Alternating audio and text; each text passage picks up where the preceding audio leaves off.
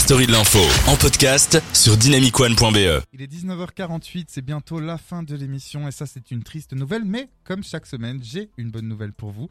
C'est l'heure des bonnes nouvelles avec Laura. Et oui, bonne nouvelle pour les fans d'astronomie. Un astéroïde géant frôlera la Terre aujourd'hui et sera visible pour ceux qui sont équipés de télescopes. Alors l'astéroïde, nommé 1994 PCI, étant donné qu'il a été découvert en 1994, évolue... Original. Oui, bien sûr. Évolue quand même à la vitesse folle de 20 km par seconde et il mesure environ 1 km de haut, soit plus que la plus haute tour du monde, l'immeuble Burj Khalifa à Dubaï qui culmine à 830 mètres. Donc imaginez le truc... euh, si ça devait s'écraser sur la Terre, ce serait quand même euh, moins drôle. Alors, il ne serait pas visible à l'œil nu. Mais pour les fans d'astronomie qui ont un bon télescope chez eux d'au moins 15 cm de diamètre, C'est mon eh cas. je savais que tu allais le dire, vous pouvez l'observer entre 21h et 23h ce soir même. Alors profitez-en parce que la prochaine fois euh, que cet astéroïde sera aussi proche de la Terre, ce sera en 2100... en- Pardon, j'ai bugué. 2105. C'est loin ça. Et pour ceux, oui exactement, c'est pour ça que j'ai bugué.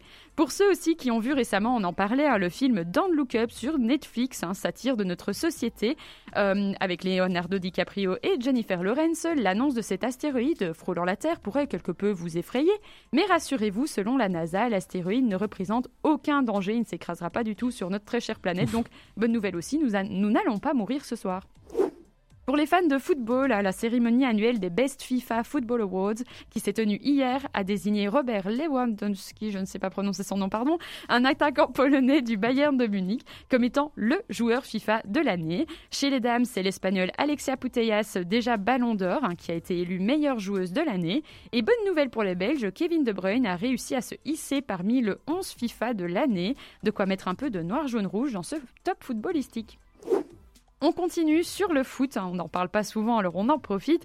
Les Diables Rouges ne perdront pas leur coach Roberto Martinez avant la Coupe du Monde. En effet, depuis le licenciement de Benitez à la tête d'Everton, un club anglais, le nom de Roberto Martinez, notre sélectionneur national, circule comme successeur numéro 1 dans la presse anglaise. D'ailleurs, l'Union belge aff- affirme avoir été contactée par le club d'Everton à ce sujet, mais Martinez, bien que charmé par cette proposition, a dit non à Everton pour Il a le ça moment comme ça comme ça. Il a fait vraiment fait non. Il ne veut pas abandonner l'équipe nationale à 10 mois de la Coupe du Monde. Bonne nouvelle pour notre petit pays.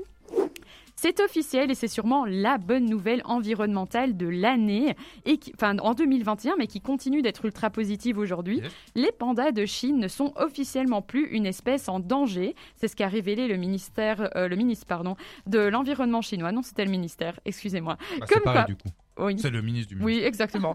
Comme quoi, tout n'est pas désespéré pour notre belle planète bleue. En effet, l'action humaine afin d'étendre les zones protégées en Chine a permis de sauver nos amis les pandas, mais ils ne sont pas les seuls à mieux se porter. Les baleines à bosse, un autre animal hautement menacé, est en train de revivre. Il faut savoir qu'avant, bah, ils étaient victimes de la chasse, mais ça a été interdit euh, depuis 30 ans. Donc en 1950, on en dénombrait uniquement 450. Aujourd'hui, elles sont plus de 25 000. Donc ça, c'est super.